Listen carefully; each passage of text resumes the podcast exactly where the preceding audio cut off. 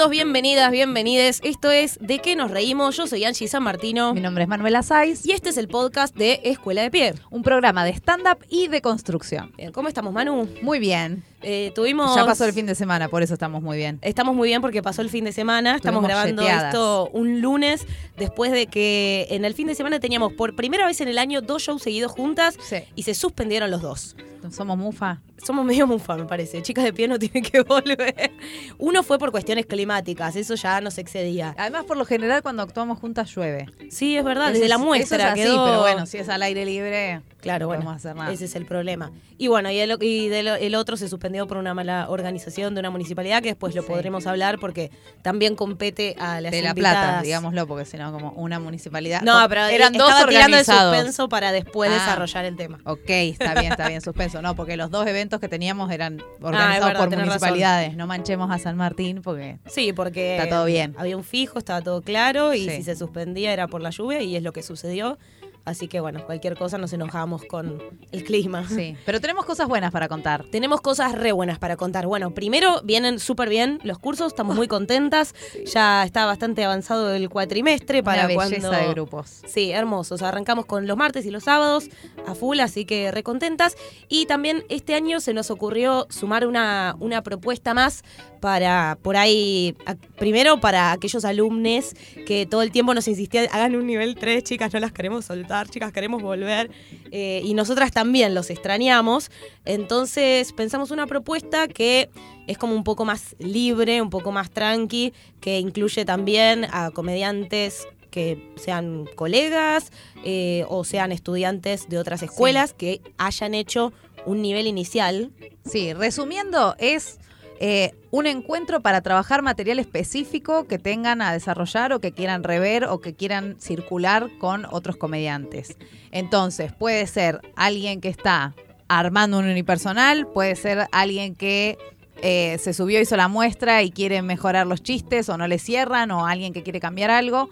Pero la idea es ya que el punto de partida sea juntarnos como comediantes. Sí, con chistes ya escritos. Sí, obvio. o con, eso con va a depender. ya para desarrollar. no existe el, ay, no traje nada para hoy porque te vas a comer la cara. O sea, Ah, sí. No, sí, Traete no, los por ahí podés escuchar los aportes que se le hacen al resto y eso te sirve para construir tu material, buenísimo. Pero bueno, eso, no vamos a estar sobre explicando Sí. como la estructura del stand-up y todo eso que corresponde a un nivel inicial. claro. Básicamente son encuentros de mesa redonda, lo que llamamos mesa redonda, para poder compartir entre, entre todos y ayudarnos a, a pulir, a pulir chistes, a pensar material nuevo y a intercambiar miradas, que eso también está buenísimo y es como una de las cosas que más nos interesa. Y Sí. por eso nos copa que también nos escribió mucha gente de otras escuelas, entonces está bueno como intercambiar miradas y no, no ser tan endogámicos, aunque Sí, es que a- para mí así surgen los mejores chistes. Sí, y también A así mí me pasó surgen- con el sonidista acá, Camarotti, que hicimos, ¿te acordás? Hicimos un seminario con de Barraza. Barraza. Yo y estaba quería- también. yo estaba, vos también, bueno, pero ¿te acordás? Le digo a él porque él me tiró la idea. No, pero me dejó re afuera. Eh, vos también estabas. Yo Pero estaba y como salió que el yo estaba de haciendo el chiste de Carlitos Balá. Bueno, fue Fede que tiró Carlitos Balá, dijo. y Yo dije, listo, esa era, listo, quedó. Pero es súper importante como ser colaborativos. Sí, y también para seguir como tejiendo redes entre comediantes, porque Es una re excusa para verse siempre. las caras. Sí, sí, para armar cosas. Digo, ¿cuántas veces cuesta remar solo un show? Pero cuando te podés cruzar con otros colegas, cuando por ahí intercambias información, vayan a actuar a tal lugar, no actúen en tal lado, tal produce bien, Sí. tal. Digo, esas cosas están. Están buenísimas. Así que bueno, abrimos esa posibilidad. Va- por ahora tenemos un sábado mensual asignado, así que es poquito. Pueden anotarse para uno, para los tres. Eh, es como súper libre, no, no hay una correlatividad.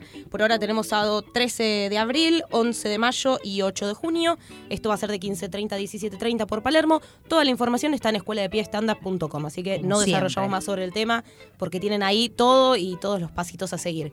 Eh, dicho eso, eh, bueno, les recordamos también que cuando escuchen este podcast hay mucha gente que nos está empezando a dar devoluciones sobre los episodios, que nos cuenta en qué momento del día lo escucha, gente que vuelve del trabajo y escucha el podcast, gente que espera el lunes para escuchar en el colectivo eh, y nos pone muy contentas, así que bueno, sigan haciéndolo. Cuando escuchen, suban una historia a Instagram o cuéntenos por inbox, así nosotras sabemos quiénes son los que están de ese lado.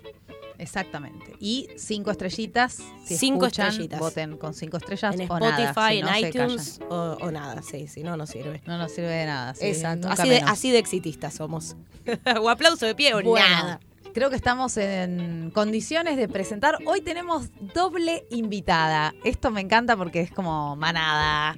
Eh, se van a presentar ellas mismas. Nosotras vamos a decir sus nombres y vamos a darle un fuertísimo aplauso. Hacemos una y una. A ver a quién le sale mejor. Dale, Yo voy a presentar. dale, fuerte el aplauso. Fuerte el aplauso para Fiorella Aita. Y fuerte el aplauso para Eliana La Casa.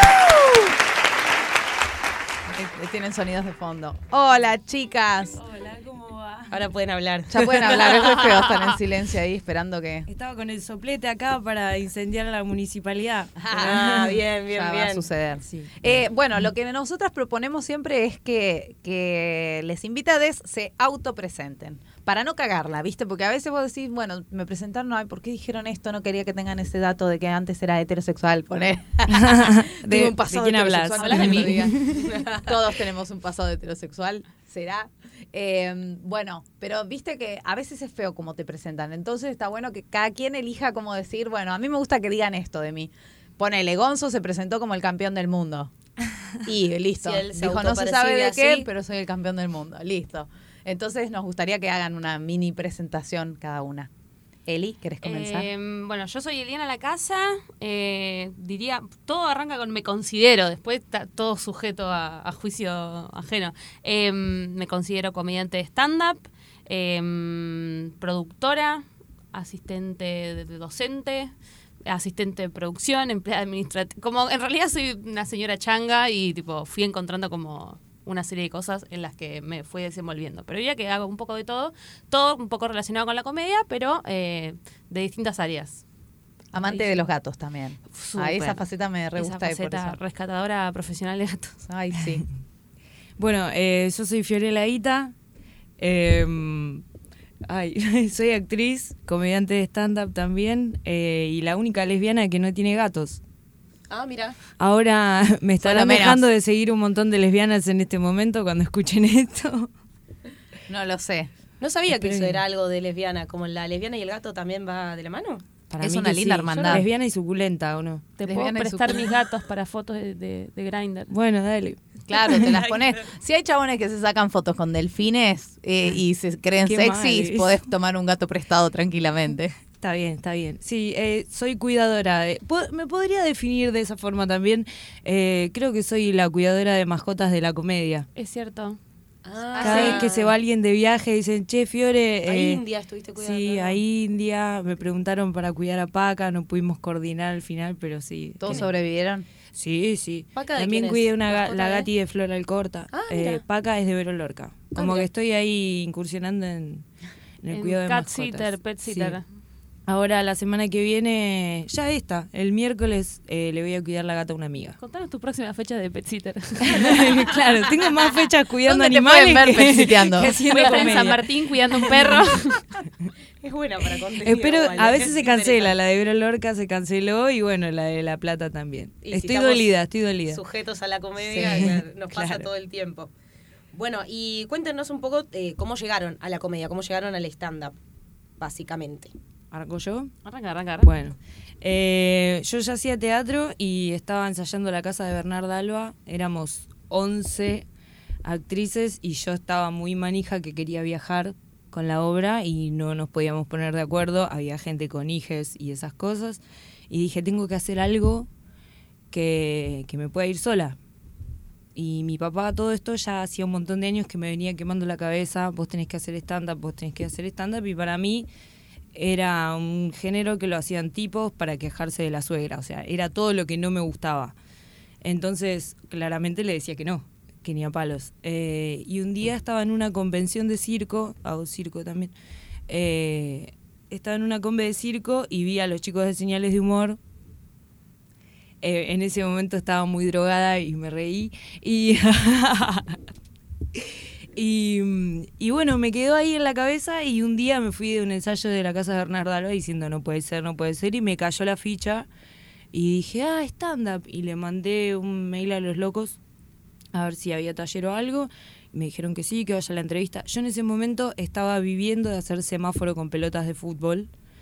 Eh, o sea, no tenía dinero como para pagar una cuota y encima vivía en Morón, igual que ahora lamentablemente. Eh, todo bien con Morón, pero me queda muy lejos de todo el mundo. Eh, y bueno, el taller era en Belgrano y fui a la primera entrevista con Rulo y me dijo, listo, venite el lunes y le dije, pero no, no me dijiste cuánto sale. Capaz me putean porque voy a decir esto, pero para mí es muy importante porque de verdad me cambió la vida. Eh, me becaron todo el taller. Y, ¿Por qué te van a putear? Por decirlo. y por decirlo, porque ahora van a ir ah, todos, si ah, la guita la becaste, entonces... Mira el pero talento que tengo. No me Became. Hay que ser muy cobraron nada, no me. Pará, Fiore, yo te quería preguntar por eso. Eh, esperaba más adelante, pero ya que apareció. eh, todo esto de que, de que los comediantes atraviesan un camino muy solitario, de que sos vos y nadie más.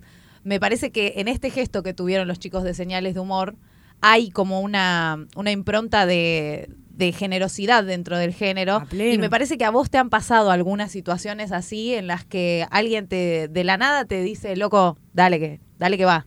Sí, la verdad es que yo siento, eh, no sé si le pasará a todos, pero yo siento, siempre sentí mucha buena onda con gente que me dijo de una, Fiore, o ponele esto de cuidar los animales, me lo dicen porque yo vivo muy lejos y todos son por capital, entonces me preguntan porque me sirve estar más cerca, capaz tengo yo o algo y me dicen, ¿te sirve quedarte? Y, y está re bueno. Yo siento a pleno la ayuda y eh, de verdad señales de humor me cambió la vida posta porque desde que terminé la muestra no paré ni un día, salvo el otro día en La Plata, eh, de subirme a todos los escenarios. O sea, terminé la muestra y en ese momento yo me subía de lunes a lunes.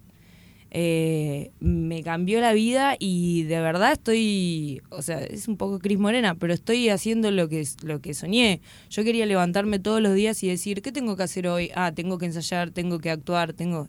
Y eso es mi vida ahora.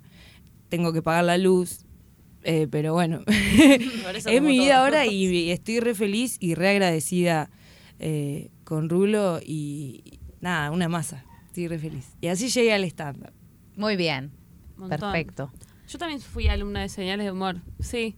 Hubo un momento en que eran como eh, furor. A Eh, pleno. era, tenían cuatro cursos por semana. Una locura. En ese momento había tres escuelas, creo. Sí, Eh, igual creo que siguen dando bastantes cursos. Sí, Sí. O sea, a, a la vez, también como están hace, yo creo que 10 años fácil dando clases, tam- más de 10 años quizás, wow. Me parece Eh, que también, bueno, el boca en boca ya es otra cosa. Y también tienen como algo muy copado que mm, es esto de que no, eh, no, no termina en un curso, sino que después arman las maratones, Sí. arman espacios para, para los que los que necesiten como, como ese, ese tipo de contención. Digo, por ahí a otra Sí. persona ni le interesa. Sí, aparte siempre súper disponibles. Como, Fiore, si tenés que arreglar material o lo que sea, nos decís, nos juntamos, como buena onda. Eh, eso está re bueno. Me parece importante lo de. Va, no sé si estoy metiéndome en un tema medio. ¿Viste? El dinero es medio. Como que hay mucha gente que le da como cosa tocar el tema. Y está recopado que, que si hay gente que de verdad no puede pagarlo, que obviamente que igual lo puede hacer. Eh, ponerle, de verdad me cambió la vida y capaz yo cuando doy coaching, si hay alguien que me dice, ay no, bueno, te escribo el mes que viene porque no cobré, vení igual. Si me lo podés pagar en algún momento de la vida, joya. Si no me lo podés pagar, bueno, a mí ya alguien me lo dio antes, ¿entendés? Como poder pasar esa también. Y más que nada ahora que está tan heavy, tan Sí, heavy todo, ¿no? Quizás más que poner, o sea, más que un criterio claro, como, no sé, si alguien no puede, que está bueno que se lo den gratis, me parece que lo que rescato más es el tema este de, de ser agradecido y de que quizás la persona que te hace un favor a vos no es que vos se lo retribuís a esa persona, sino que hay como una, una, una cosa de Claro, cadena sí, de cadena. favores que está bueno como sumarse a eso. Digo, a mí me pasó lo mismo, me acuerdo de un taller con Pugliese que yo había arrancado a hacer y que, y que lo pagué todo con el último peso que tenía del sueldo y después a él se le dio por estirarlo un mes más porque estábamos todos recopados y yo le dije, mira, yo llego hasta acá Claro. porque esto era todos mis ahorros y, y me becó también. Y es el día de hoy que también con Manu a veces tenemos alumnos que, no sé, pagan el primer mes y después no lo pueden pagar y también tenemos como, como esa idea de continuar Claro. esta cadena, pero no me parece que sea una regla para todos. Digo, No, también uno, uno percibe y siente que la otra persona... eh, tiene que terminar este taller, que tiene, porque si no también del otro lado a veces están los que se aprovechan. Claro, es una Entonces, línea muy es, es delgada, muy, pero- es muy difícil porque también uno se para en el lugar de decir, yo quiero ser re buena, pero también es mi laburo. Obvio, y darle claro. un valor a eso. Como el otro día decíamos el show, uno va gratis, vuelve, no cobra un peso y tu tiempo para quién vale. Claro. Perdón, la interrumpí. ¿Qué viene después? ¿Qué viene? Sí. Perdón, Eli, que ¿Cómo termine la a presentación. señales de humor? Me gustaría saber. Yo, en realidad, mi primer curso de stand-up me lo dio Joe López. Joe López, eh, si llega a escuchar este podcast, cada vez que se lo cuento, él as- se vuelve a sorprender, él no se acuerda.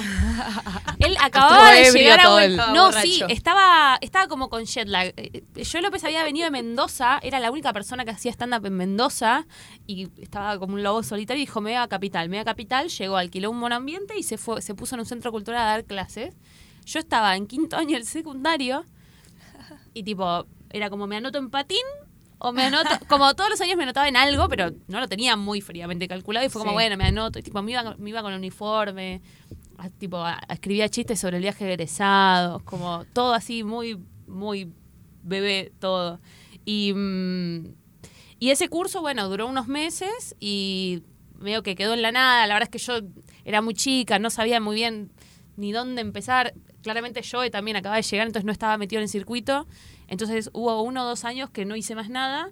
Y un día dije, ok, me voy a anotar en un curso. ¿No hiciste muestra con Joe? No. Ah, Me voy a anotar en un curso con más gente, a ver si, como hay un circuito, empecé a ver shows que también a los 17 años la verdad que no había visto mucho show de stand-up. Y empecé a ver show de stand-up y ahí dije, ah, ok, hay mucha gente trabajando en esto, me puedo meter como a ver otras cosas, conocer a otra gente. Y ahí sí, arranqué con señal de humor y le di para adelante. A pleno. Sí, sí, sí. ¿Y ahí hiciste un nivel inicial? O Volví eran- de cero, volví de cero al inicial. Eh, en ese momento, eh, pues señales se turnaban para dar las Sí. clases. A mí me tocaron Nancy y Rulo. Ah, claro, estaba Nancy en ese Estaba momento. Nancy en En duplas momento. daban. Sí, Daban a en mí. Rulo y Gaby Gómez. Ah. Claro, tiene Rulo en como- todos lados. Sí, Rulo Como estaba por lados. Se ve que a la mañana no trabajaba Rulo. Eh, bueno, ¿y después de eso hiciste algún otro taller o ya fue subirte al escenario? Y... Todos los talleres que había los hice. Es muy de eh, comediante oh, es que Somos tan fanáticos de los... también pasa algo que es que, no sé, vos tenés una vida más, más tipo actoral, más artística desde antes. A mí me pasaba que era como, yo en realidad estaba estudiando historia, tipo, hice el CBC, hice la- el primer cuatrimestre y dije, esto no, está todo bien, pero no... ¿Dónde están los chistes? acá? Está todo bien, pero no, pero no. Y, y entonces en algún punto era como, bueno, ok, voy a dejar la carrera, eh, me voy a dedicar a esto, tengo que estar haciendo cosas todo el tiempo. Entonces era, bueno, voy a tomar un millón de cursos, voy a ir a ver show tres veces por semana. Era como la forma también de, de decir, ok, no hay una carrera formal para esto, ¿qué voy a hacer? Bueno, me voy a anotar en todos los cursos, aunque sea tipo de presentador de stand-up. Me voy a anotar. Después veo lo que me sirve y lo que no me sirve. Pero me tengo que armar la carrera sola porque no hay una. una... Sí, también nos tocó una época, digo, nos tocó porque somos bastante contemporáneas de curso, eh, pero digo, nos tocó por ahí un- una, una camada en la cual empezaron también a haber muchos más cursos y muchas más opciones. Digo, por ahí, Mm. cinco años antes quizás había tres escuelas o tres profes sueltos dando dando clases. Y, por ejemplo, cuando empezaron a conocer del mundo del stand-up, tanto local como por ahí de afuera, ¿quiénes fueron sus primeros referentes o gente que les haya volado la cabeza? Y yo lo primero que vi, bueno, la vi a Ana Carolina y me quedé así. Bueno, no me están viendo la cara, pero. Como pasmada, digamos. Eh, sí. Shock. Y. Sí, admiración a pleno. Y Sara Silverman, que la amo con toda mi alma ahora. Tengo un póster adentro del placar. No, mentira. No estaría mal. Soy fan. No, está bien. La bancamos. Eli. Oh, yo, yo era muy groupie. Es que pasaba... Ay, me encanta, me encanta No, esto. re groupie mal, porque pasaba algo, no sé, bueno, todas somos más o menos la misma camada. Había algo que es que mm, nosotras arrancamos hace 6, 8 años más o menos, todas. Sí, 2012 nosotras. 2012 también. Yo hace seis, no sé qué año era. También, por ahí. Sí, muy sí, cerquita. sí, 2012. sí, los mismos. Somos Ah, de la joya. Pasaba algo que es que realmente los, los referentes más antiguos del país eran muy alcanzables. Sí, sí, Estaban sí. muy cerca. Entonces, eh, era cuestión de ir a ver a Pugliese y después pedir una foto a Pugliese y quedarte cenando con Pugliese. A pleno. Y al, el, el día siguiente lo hacías con Martín Rocco y al día siguiente, y tipo, yo era groupie, tipo, iba a shows y después me quedaba charlando con, Y así era como, bueno, ¿y qué curso? ¿Y qué tomo? ¿Y qué escucho? Y no me puedes mirar unos chistes, tipo... Qué buena muy onda. pesada. Es Yo una no gran soy- estrategia. Una gran sí, estrategia. Yo Muy no soy groupie porque me da mucha vergüenza. Creo que lo fui a ver a todos y no me saqué una foto con nadie. Eh, al único que conocí de manera particular fue a Picoto. Que De ahora manera me- particular. que me va a dirigir para el uni. Eh, estaba volanteando en la esquina del Paseo de la Plaza y un pelado estaciona el auto atrás mío, se baja del auto y le digo, ¿te lo cuido? ¿Te lo cuido? Y era Picoto. Hermoso. Eh, sí, también eso de, de por ahí el- la foto, qué sé yo, no sé, yo lo hacía, por ejemplo, yendo a los talleres. Por ahí esta cosa de decir, quizás no era necesariamente por aprender a escribir chistes, sino como decir, bueno, la clase la da Martín Pugliese, somos Claro. 10 alumnos. Se va a saber mi nombre, Martín Pugliese, ¿entendés? Como Era esa cosa montón. de le puedo hacer preguntas, eh, por ahí soy un poquito más como Fiore, de que capaz que me daba vergüenza, como decir, me quedo cenando después o eso, pero sí por ahí en el ámbito más de, de taller también ves como la Sí. otra parte del comediante también, le puedes hacer otras es- preguntas. Yo además pensaba como en 10 años le puedo contar a la gente que yo tomé clases con. Como Claro. que yo, Ah, en mi mente era como, esta gente en 10 años va a tener 20 haciendo stand-up. Es una locura. Sí, bueno, Sí. de hecho Martín sigue dando seminarios, así que los que estén escuchando este podcast estén atentos porque recomendadísimo por las cuatro. Sí, Eh, creo que es uno de los talleres que más me cambió la cabeza con Re. respecto a la comedia y con respecto también a, a buscar eh, lo gracioso adentro y no Sí. hacia afuera, ¿viste? Como lo efectivo, Claro. como que va a funcionar, sino como, bueno, qué de lo que ya hay eh, es lo que se puede potenciar para que sea gracioso. Ay, es- me causa mucha gracia esa idea de ser groupie. Uy, yo De era ir re- detrás. Porque es verdad que además se arman muchas, no sé, de repente uno festeja el cumpleaños y van un montón y vos decís, estoy acá rodeada. A mí me encanta. Yo me recuerdo una vez, nosotras hacíamos chicas de pie, éramos cuatro y nos habían, no sé por qué, nos habían invitado al cumpleaños de. Viciniano era. No, de Ay, ¿qué le Viciniano. Y no, se nos dio por comer brownie loco antes de salir y llegamos del orto al cumpleaños. Ya llegamos chocando el cordón, un desastre. Pero una de las una de las cuatro que ahora ya se retiró de la comedia, que era Silcho, estaba tan para atrás que se había puesto a bardear a Celsi.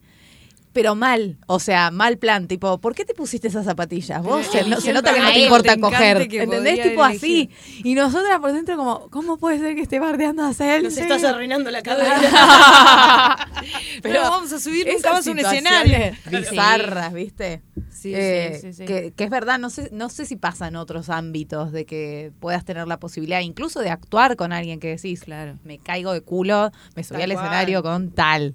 Re. Bueno, en, en Código de Humor, que fue el primer show que yo hacía con, con Analía, con otra compañera de curso, que él vino, Sí. eh, hacíamos eso, era un rota... Ahora cuando lo miro a la distancia digo, ay, no puedo creer que lo invité a Barraza. y vino, o sea, vino Claro. Barraza, Viciniano, que vos decís, eh, era nuestra forma de armar un show y tener una propuesta con un poco de calidad, porque cuando uno arranca, o sea, por lo menos está bueno ser consciente de que por un tiempo no va a estar bueno. Sí, Y, obvio. y era como, bueno, poner un cierre a alguien que, que, que, que, bueno, que le dé más calidad al asunto, pero cuando lo pienso en retrospectiva digo, ay, pobre chabón, lo que le hice razón. pasa. Yo me acuerdo que Barraza vino a uno de mis primeros shows en Absinthe, que era en la sala chiquita, eran tipo siete personas de público a la gorra, y el chabón vino a cerrar la fecha y fue como, "Ah, gracias, y, y me había olvidado, posta, Yo qué- también creo, viéndolo desde ahora, porque nosotros somos parte, justo cuando nosotros entramos, se multiplicaron la cantidad de cursos, Sí, se multiplicaron las cantidades de shows. Somos una cabada que salió a buscar bares para ser rotativos.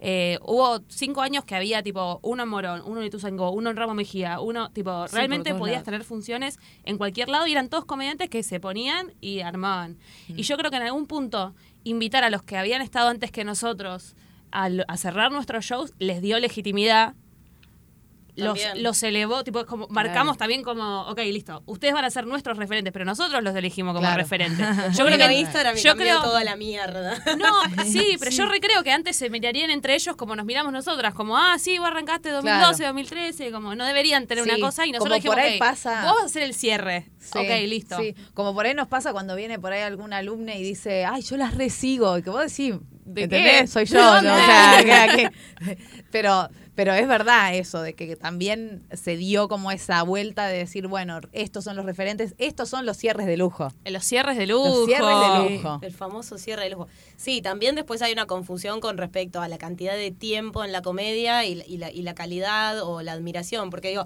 a veces se nos iba de mambo esa cosa, ¿no? Eh, no sé, no, no- no quiero dar nombres, ¿no? Pero ponele, me había pasado con, con un chabón que era súper admirado, súper respetado en el mundo de la comedia y que mm, tenía muchos años, o sea, sí. Si vos lo, lo veías el nombre, decías, wow, es uno de los primeros y, y iría como cierre de lujo y hay que respetarlo y poner una alfombra roja para que entre. Y me pasó de sentirme súper incómoda estando en un festival y que el chabón sea muy jede, viste, como Sí. haciendo chistes eh, súper súper misóginos. Obvio. No, no, da que, no da que lo nombre por- porque no se puede No, no, defender. pero además, pero además no es uno. No te va a venir No a es reclamar uno. igual. No, vos, pero- pe- vos tenés uno en mente, pero no es uno. Obvio, tal cual, Por pero supuesto. es como difícil Cada quien eso. puede rellenar ese espacio con... No, obvio. con el que hoy también nosotros podemos hacer un revisionismo de quiénes son nuestros referentes. Pero en ese momento, nosotras hacíamos stand-up hacía un mes y medio. Cualquiera que tuviera un año, ya está, cierre de lujo. Vení, por favor, tirate cuatro chistes de corrido Sí, porque sí, lo sí. Bueno, con respecto al revisionismo también nos pasa con gente que uno admira de afuera. ¿Cuántas veces habría Oh. recomendado a Louis C.K. y ahora Cuac, te tetas rompe el corazón? favor. Ay, sí, todas. Todas las tetas. Eh, que es, es un tema eso. ¿Qué, qué piensan de esos temas? Como, ¿Se puede separar la obra del artista? Vamos a la Ah, pregunta. la, la, la, la. Pregunta Para mí- quilombo. Para mí, en esto encima no. No, En Yo esto creo. menos me da la A mí me da a mí. la sensación que con esto menos. Se debe no separar la obra Claro. del, del artista. Pero Primero tipo, que viste nada, que hay gente que dice, o sea, bueno, pero Woody Allen es Chicos, un acaba de salir un, lenguaje. un- un documental de cuatro horas de Michael Jackson. de Michael Jackson. Ah, lo, lo vamos a poner en las notas del programa para porque siempre ponemos, si hablamos de Ah, algún una contenido. referencia. Yo eh, la verdad que no lo vi, comparto. pero son dos hombres adultos dando testimonio Claro, de abuso. de una. Sí, bueno, las fotos de Maradona con, con las menores. en bolas. Sí. Como digo, uno puede, a ver, como comediantes que conocemos la, la estructura de la comedia o cómo hacer chistes, podemos ponernos de acuerdo en que es bueno manejando la estructura del chiste, sabe hacer reír. Ahora, si yo me puedo seguir riendo con esa persona, Mm. yo pienso como ustedes, no, no me genera obviamente una contradicción porque me reí mucho con el chabón, pero a la vez eh, el stand-up es uno. Sí, Digo, no pero puedes separar a la eso, persona por porque son tus ejemplo, ideas. Pero con aparte- Louis C.K. pasa que resignificás un montón de cosas, un montón de chistes de pajero que vos pensabas claro. que era toda invención de él, de repente está diciendo algo que puede ser literal. Entonces es como, bueno, no sé si me voy a reír de esto porque... Más allá de reírse o no, o sea, estás aplaudiendo a un violador. Obvio. O Sí. sea, le estás dando de comer a un violador. Sí. Yo, la verdad, no quiero hacer Bye. eso. Tal Claro, cual. Nos revimos. Y me parece, eh, porque inclusive ah, hubo situaciones similares acá en la Argentina y mm, pasó que hubo muchas mujeres que nos hemos reunido a tratar como de escrachar, sabotear, Sí. etcétera, etcétera, etcétera. Y después, esta persona eh, que fue públicamente escrachada, eh, empezó a trabajar, no me acuerdo si de Uber o de carnicero o lo que fuere. Sí. Y muchas salieron como a escrachar, como, cuidado porque, no sé, ahora trabaja de volantero. Y es como, no, este señor tiene una familia, le tiene que dar de comer, pues ni su mujer ni sus hijos son responsables de que él sea un, Sí. una persona horrible. Sí. Entonces me parece que lo que aquí tiene que quedar como recontra claro que es que los, los- los estamos haciendo responsables por ser figuras públicas. Por supuesto que no queremos que mueran de hambre o que su familia se quede sin comer. Alimentar es como... en- Por supuesto, no, no, no, pero, pero me, me han dicho como, ¿y pero qué querés? ¿Que, que no le dé comer a la familia? No, no, yo lo que no quiero es que eh, esos hijos de ese señor prendan la tele y ese señor esté en la tele. Sí, Porque me parece dañino. obvio, obvio. No Por solo supuesto para que ese los señor tiene que trabajar para- y darle de comer a su familia. Sí, pasa que igual también con ese criterio, o sea, también hay- hay que tener, o sea, a ver, una cosa es eh, el escrache que deviene de que la justicia no te escucha, eh, la sociedad no te escucha, bueno, te, llegás a ese recurso y, y es lo que hay y que sea justo y con, con pruebas, etcétera, porque si no después, viste, eh, salen un montón de otro tipo de scratches que hacen Obvio. que sea como súper ninguneado. Obvio. Eso. Sí. Ahora, el hecho de el argumento de bueno, pero tiene una familia que alimentar, qué sé yo, eh, con ese criterio No a hubieras un violado. dictador, a un dictador podés decir lo mismo, a- a un- o sea, Y además que eso, si está en un Uber, eh, también está en una posición de mucho poder ante una mujer en, en un caso puntual, ¿entendés? No es que, Sí, y además- bueno, está trabajando en sistemas. Además, ¿cómo puede ser que una persona es abusadora y toma la decisión de, de no sé, a- a acosar a, a una mujer y yo me siento que tener, me- yo tengo que ser la responsable de que su familia no coma? O sea, me parece que eso es como una lógica, digo, me puedo sentir incómoda, puedo, puede ser, porque digo, también empieza Sí, además, esa, esa reflexión de tipo, ¿por qué no le damos las herramientas a la mujer para que la mujer pueda darle de comer a su familia y no tenga que estar dependiendo de un violador? También. ¿Entendés? Como que me parece que estamos De del orto todavía. Entonces, como que llegamos a ese punto de incluso sentirnos culpables frente al scratch, frente al. O que quizás no, todavía no tiene el, el valor empático que debería tener una violación, un abuso. Entonces, también va a ser como dar vuelta a la página y espero que algún día llegue, que si hay un caso así, sea realmente juzgado a nivel social. Obvio. Porque no estamos en esa etapa todavía. Entonces, No. por eso No. se puede excusarse en, ay, bueno, pero. Sí, y más allá de, de- del escrache, digo, me parece que algo que por ahí sí está empezando a pasar, que por ejemplo nos pasó eh, a, raíz de empezar a tener un grupo de comediantes de WhatsApp que surgió con lo del aborto legal. eh, creo que quizás lo que está empezando a pasar, que está bueno como para los que escuchen del otro lado, eh, que no se queden con esas cosas, sino que se hablen. Digo, no necesariamente con la metodología del scratch, porque me parece que a eso hay que llegar cuando realmente Sí. lo amerita, pero sí esto de, che, Manu, me sentí re incómoda en este show, no vayas a actuar a ese lugar. Sí, como empezar a- Y también esto de, de contarlo, digo, si tenemos redes sociales, che, me sentí incómoda en este lugar, no voy a ir más a la municipalidad de La Plata a actuar porque quieren vender el Día de la Mujer Sí. explotando mujeres. Claro. Entonces, yo el otro día estaba como, ¿lo digo? ¿No lo digo? ¿Me callo la boca? ¿Lo dejo pasar? Y digo, no, porque al final eh, están contando una cosa y el trasfondo es todo lo contrario. Entonces, Sí, me parece que por lo menos la comunicación entre, entre nosotras, entre mujeres, es como re, re clave para empezar como a avanzar hacia otros lugares. Obvio. También está buenísimo eh, el que sea un espacio de consulta también. Digo, más allá de si te cagaron o no te cagaron, te llamaron o no te llamaron, tipo decir como, che, yo cuando estoy con esta persona me siento medio rara. ¿A vos te pasó? ¿A vos te pasó? ¿A vos te pasó? O che, me llegó este scratch de esta persona, pero yo ahora no lo conozco. ¿Ustedes lo conocen? onda? ¿Qué Claro. hizo? Claro. ¿Qué no hizo? Sí, Sí, estar también- alerta, básicamente. Sí, y también qué difícil separar eh, lo personal de lo que realmente tiene que ver con lo colectivo. Porque digo, no sé, a, a veces hay personas que amerita el enojo que tienen con, con alguna determinada situación y a veces es que se enojaron porque Sí. no los pusieron a actuar a ellos, ¿entendés? Como, digo, también separar porque hay temas que son súper delicados y que después como que se banalizan en algún punto. Me parece que tenemos que estar unidas en, en lo que es importante. Sí. Sí. Me, ah, yo vi que Eli había traído un papel anotado Un con papel cosas. anotado. Me encantó eso. Me parece que hay que Necesito darle... que hagamos un aplauso, perdón Un Fiore, aplauso. pero No, aplauso para bien. Eli, es la Sí. primera invitada que viene con, con, Se info- lo con- material. vos no lo viste, hice una pirámide en Paint. ¿La querés ver? Hizo un research. Es una genia. Porque hago stand-up, no soy analista de sistema, hago lo que puedo.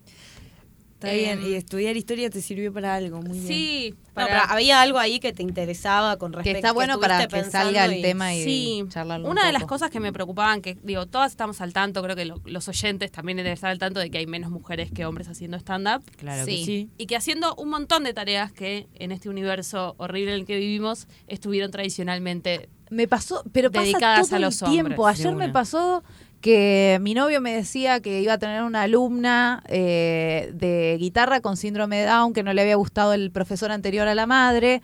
Y yo como que en el momento dije, ¿y profesora? Como... Claro. Dije, como, viste cuando te cae así como, nunca en la vida conocí una profesora de guitarra mujer. ¿Posta?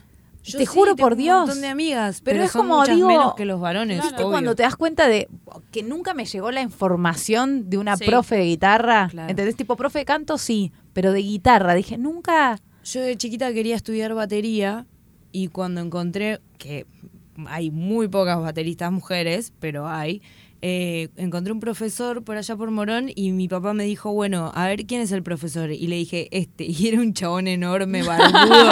yo tenía tipo 11 años y mi papá me dijo, no, no vas a ir ahí. Y, me quedé con las ganas y después fui a otro profesor varón ya de grande. Y empecé a dar clases yo para niños y estuvo muy bueno porque no había profesoras mujeres Re. eh, y es re importante. Sí. Bueno, hay, Em, hay algunos datos. Vamos, vamos a, los- Sí. a la data. Dale, dale, dale. Tenés No, acá. no, no. Nada de eso. Que ahora hay profesores mujer, profesoras Sí. mujeres bateristas. Y Gracias que a es una masa ¿no? Y que estar bueno. Bueno, eso. Si necesitan profesora de música, a- escríbanme que yo les paso contactos. Cuido perros y toco la batería. No, no, pero no, yo ya no doy más clase de batería. Hace mucho que no toco porque el stand-up me comió la vida. Ah, Una víctima del stand-up. sí. Pobre. Bueno, vamos a los datos. Em, sí, no, un dato que no tiene necesariamente que ver con este, con este, este tema en particular, pero de, de roles tradicionalmente asignados a los hombres, por ejemplo, no sé si siguen la página de Economía Feminista. Sí. Sí. es maravillosa porque es tipo data dura, dura, Uh, pero de divulgación. Entonces está todo muy bajado a la realidad. De, de hecho, cada, cada acontecimiento importante que sea en el país, como que salen a dar datos duros de esa situación. Y hay, y, eh, en la historia de la Argentina, hubo más gobernadores llamados Carlos que gobernadoras. Mirá. Por Me encanta ejemplo. ese tipo de datos, como para que Sí. veas así, ¡pum! Así, como te pega en la cara, como diciendo, Sí. "Oh". Em, bueno, yo lo que estaba eso pensando, eh, y me encantaría como que me, me comenten también su experiencia o qué es lo que ustedes vieron o si lo ven de otra manera, es que todas, todas hemos visto, porque hemos hecho cursos o ustedes dan clases, que en los cursos de stand-up, la realidad es que en un cupo eh, entran 20 alumnos, terminan la muestra 10, esos 10 hacen 6 meses, 8 meses de Open Mix, y la realidad es que los que se dedican profesionalmente al stand-up son dos capaz. Ahora, lo que, me, lo que me parece a mí de haberlo observado es que en los cursos capaz arrancan 50 y 50, en los Open Mix hay un 75-25 y de los que quedan haciendo stand-up son menos del 20 o del 15%. Sí. Y mm, tengo un montón de hipótesis, pero me parece mucho más interesante escuchar como Sí, si, yo si ustedes lo han pensado, lo que lo han decía visto. fuera del aire es que una vez vino a dar una charla Ricardo Viciniano a, a uno de los talleres nuestros y decía que no es que se anotan menos mujeres a los talleres, sino que se anotan de igual manera mujeres y hombres a los talleres, pero que después las mujeres a la vez que salen al escenario como que no, no duran. Y él decía que su hipótesis es como el maltrato que reciben o, no sé, toda esta cosa de que te quieran levantar, de que te inviten a actuar porque te quieren coger, que parece una joda, pero está. sí, a mí me pasó algo que yo cuando empecé stand-up eh, estaba soltera. Y me pasó que me, que me llamaban a un montón de lugares y todo, y siempre estaba como, bueno, y vamos a tomar una birra, y qué sé yo. Y después cuando me puse en pareja bajaron las invitaciones. Ah, ¿tan así? Este, Sí, sí, y en el momento dije, bueno, qué sé yo, es como que, no sé, no estás disponible de otra manera, entonces ya no te llaman para actuar. Es un, como ¿Qué te algo muy, decir muy de feo. eso? Sí, bueno, el otro día, eh, Flor Freijo, una periodista, eh, en respuesta bueno, a algo que había pasado con Jimena Barón, instaló un, un- hashtag que fue trending topic, que era Yo crío sola. Y me parecía súper interesante porque justamente, digo, todas estas cuestiones no están ajenas a los diferentes mundos, sea el stand-up, sea el teatro, sea lo que sea. Porque digo, incluso las mujeres, las mujeres que tienen hijos, digo, hay hombres que también tienen hijos, pero que disponen mucho más de su tiempo. Y en el stand-up el tiempo es como es súper súper importante, o sea, de, tener libre un sábado a la noche, que te llamen para un show mañana y puedas ir, que tengas tiempo a la tarde para poder escribir material, que puedas ir a un espectáculo a la noche a ver colegas. Digo, quizás eh, todo ese tipo de cosas, digo, en este caso tiene que ver eh, exclusivamente por ahí más con, con la maternidad, pero bueno, nada, tiene que ver con cuestiones que nos suceden a las mujeres. Y digo, ¿cuántas comediantes mujeres quizás eh, también eso habrá sido como un palito más en la rueda para poder no sé, actuar tantas veces por semana como, como quisieran o como los hombres, quizás. Hipótesis. Y lo del acoso para mí, re. Eh, Capaz que una, no sé si es porque por la personalidad más fuerte o por lo que sea, que una sigue y lo mandás a cagar o, o te comunicas con las compañeras y decís, che, no vayan acá, pero a mí me pasó un montón, más siendo torta, eh, que es como, al principio todos me... Hubo gente que me mandó mensaje al otro día diciéndome, decime por favor que lo que contaste en el stand-up no es verdad. Y es como, amigo, te estuve hablando 45 minutos de que soy lesbiana. ¿En serio me está mandando este mensaje? Ay, dale. Y seguía, lo bloqueé y me empezó a escribir desde otro teléfono. Wow. Entonces, claramente, y encima me siguió invitando a los shows y es como, amigo, ¿no te diste cuenta que está todo mal? Eh, nada Sí. que ver. Y lo bloqueé también de, o sea, lo bloqueé de todas las redes y cada vez que veo que, ahora no tanto, pero cada vez que veía un flyer digo, ay, ¿quiénes son las pibas que van a ir ahí? Sí, y antes capaz fumar. no estábamos tan conectadas, ¿entendés? O, o capaz yo estaba, no estaba tan conectada. Ahora estamos con el WhatsApp y todo y enseguida nos preguntamos cuando, cuando hay algún sospechoso. Pero mm, en ese momento yo me acuerdo que era un garrón porque capaz me tenía que volver a la madrugada sola y no sé, vos confías en que capaz eh, tu compañero te tira con el auto cerca de la parada del bondi y todo eso Sí. y, A mí está heavy. A mí me ha pasado de que me den una tarjetita ni bien arrancaba y que me digan contactame, que yo te puedo dar una mano en tu carrera, que te puedo como guiar. Sí, una mano literal te querían Una, dar. literal. literal. Yo una vez tomé un taxi de pagué 300 pesos un taxi, hoy serían 600 o 700 por no volverme en, en- en el auto de un Claro. compañero, entre comillas, ¿no? Y sí, Bueno, sí. todas esas cosas son eh, cosas que influyen. Por ejemplo, o ponerle, no sé, volver tarde de un show que es en determinado lugar. No es lo mismo para una mujer que para un hombre. ponele, no sé, me invitan a, a Zona Sur a actuar. Yo viviendo en Morón, ¿a qué hora es el show? A las 11 de la noche. Y la verdad que no. Si no me pones un auto, no es de Madonna, ¿entendés? No es que soy estrella, es que... no da- Femicidios. claro, no da volver a la femicidios, noche. ¿Y podés creer que hay que explicarlo? ¿Entendés? Lo- Claro, lo, ese tenés que tema. explicar. Porque dicen, ay, pero ¿por qué no querés venir? No es que no quiero ir, es que me da miedo volver. O sea, yo ya voy al show pensando en que voy a tener miedo de cómo me vuelvo a mi casa. No da, o sea, no, no, Sí. no lo disfruto, la paso mal, puedo que- morir en el intento, no da morir por 600 pesos. No, que última, también si me muero 600 por 5, por 5 lucas.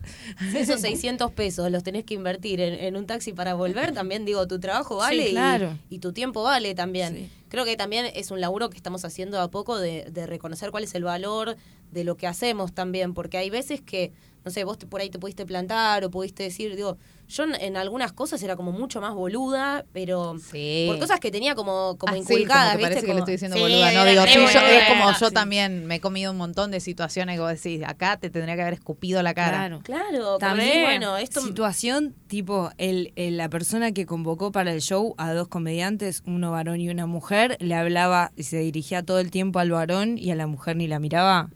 Y eres como, amigo, Sí. somos dos personas.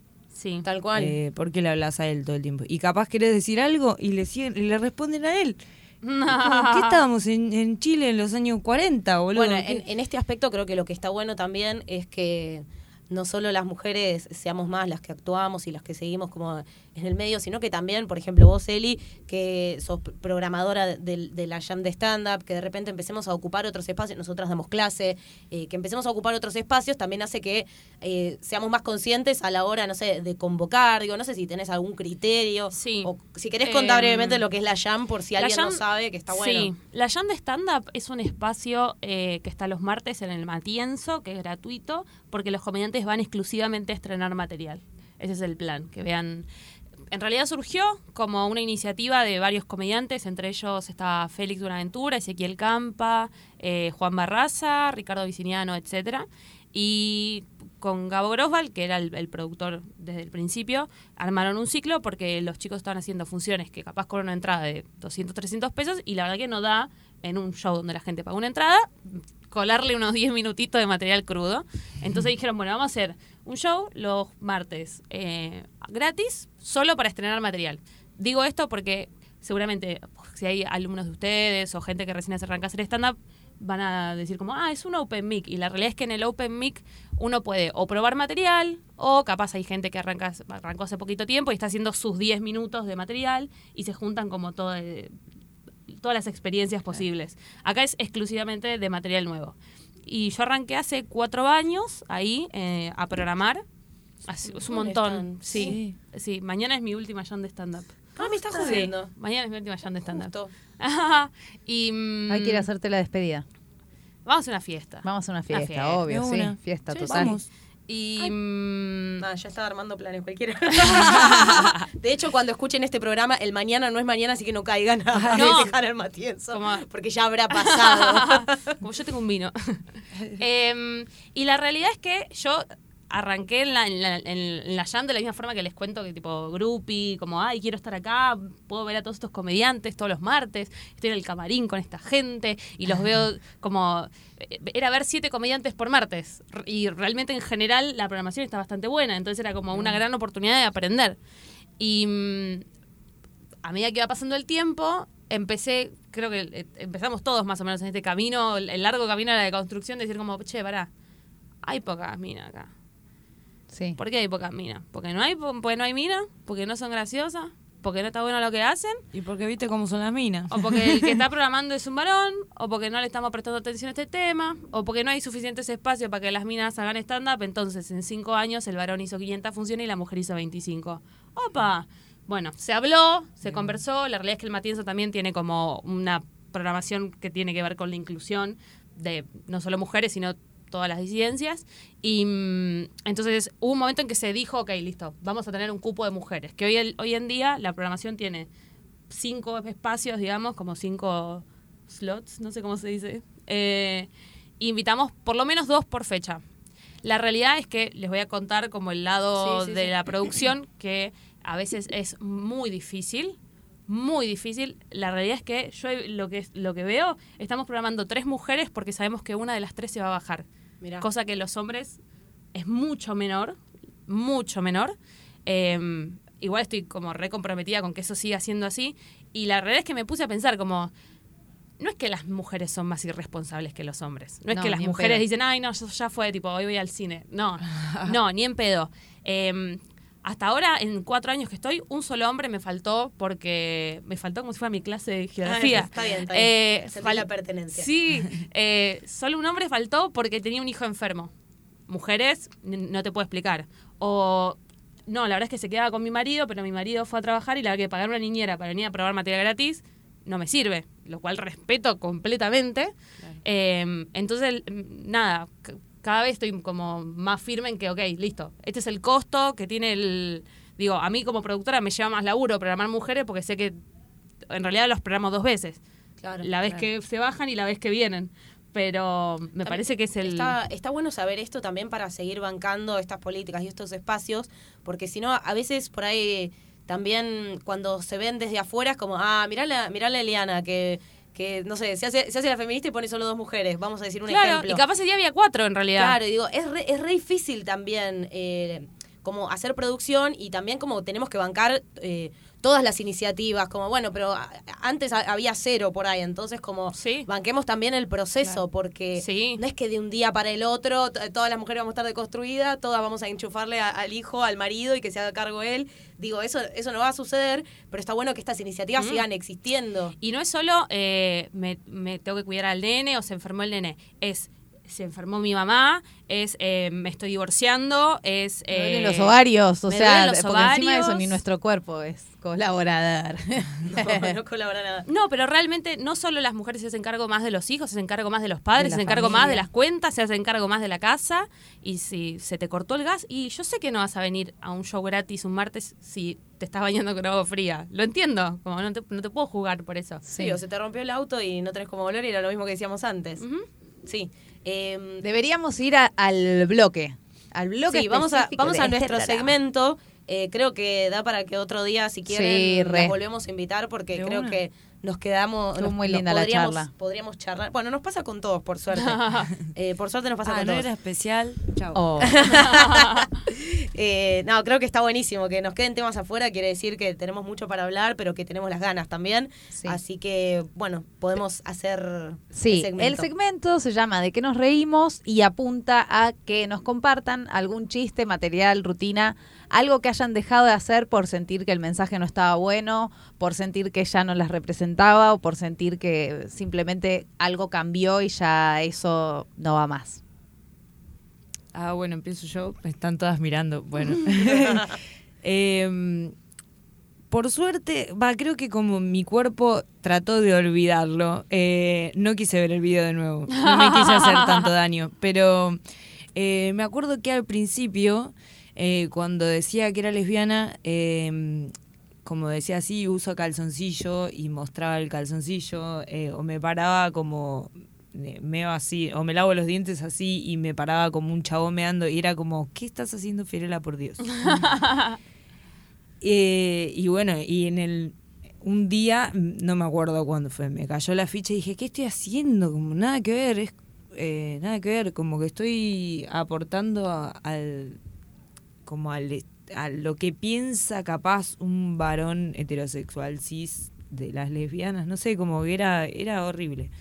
Eh, y después tengo un chiste también que lo dejé de hacer, eh, aunque a mí me gustaba mucho la primera parte, nunca funcionó y después era una apología a los chistes de suegra también y lo saqué. Eh, que este sí me lo acuerdo, pero es una boludez. Decía, hoy me levanté positiva, creo que el mundo va a cambiar para mejor y que va a dejar de existir el nombre Miriam.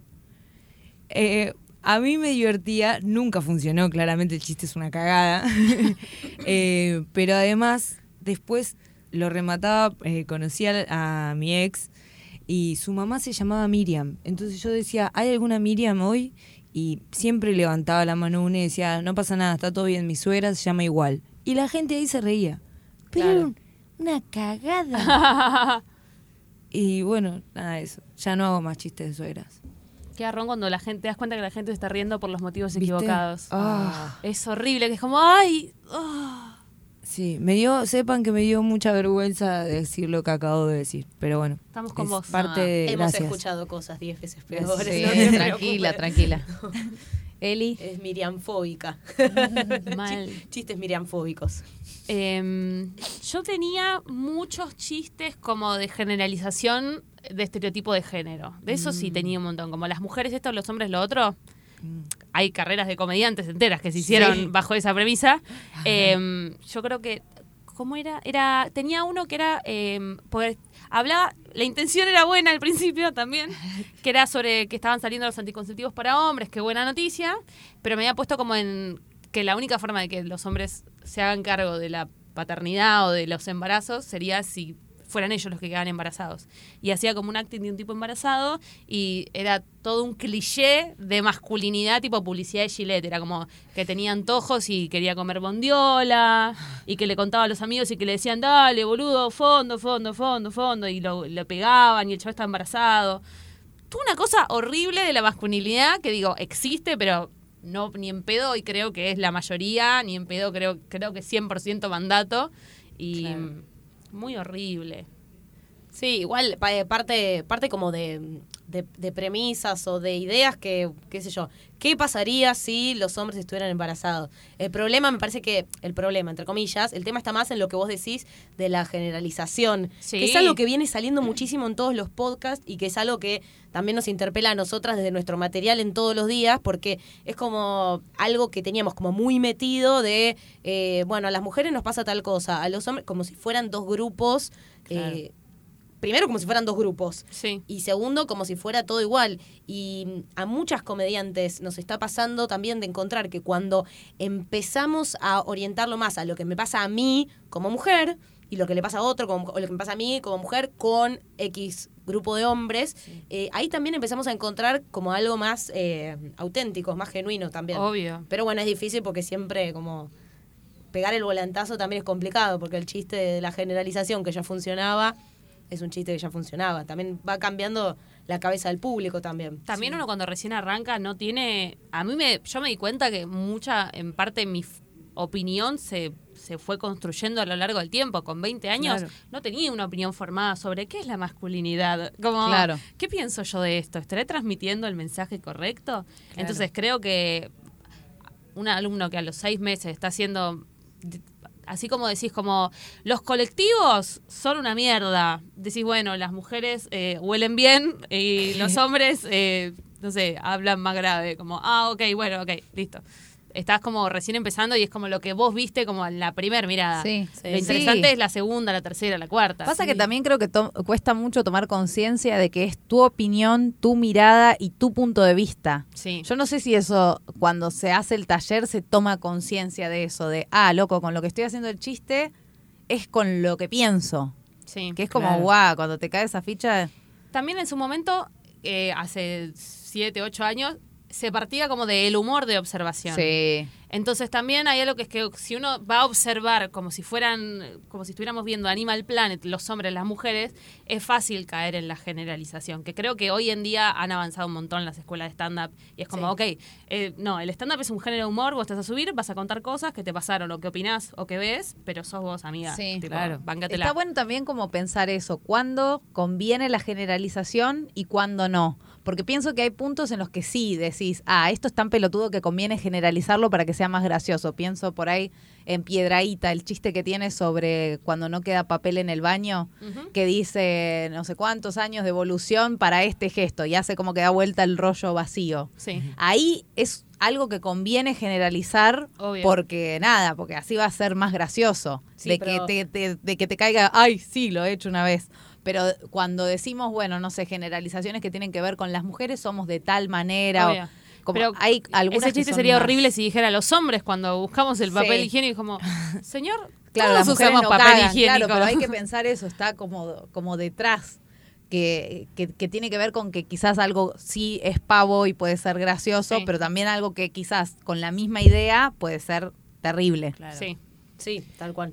Bueno, eh, chicas, les recontra agradecemos que se hayan venido hasta acá, que hayan traído el material para, El para Sí. charlar el, el machete. Podemos decir continuará. Sí, eh, sí, estaría buenísimo que podamos seguir Gracias esta- por la invitación, charla. chicas. Eh, vamos a ver si podemos ir al Matienzo a, a celebrar, a Sí, festejar, celebrar los cuatro obvio. años de Eli en, en el Stand Up.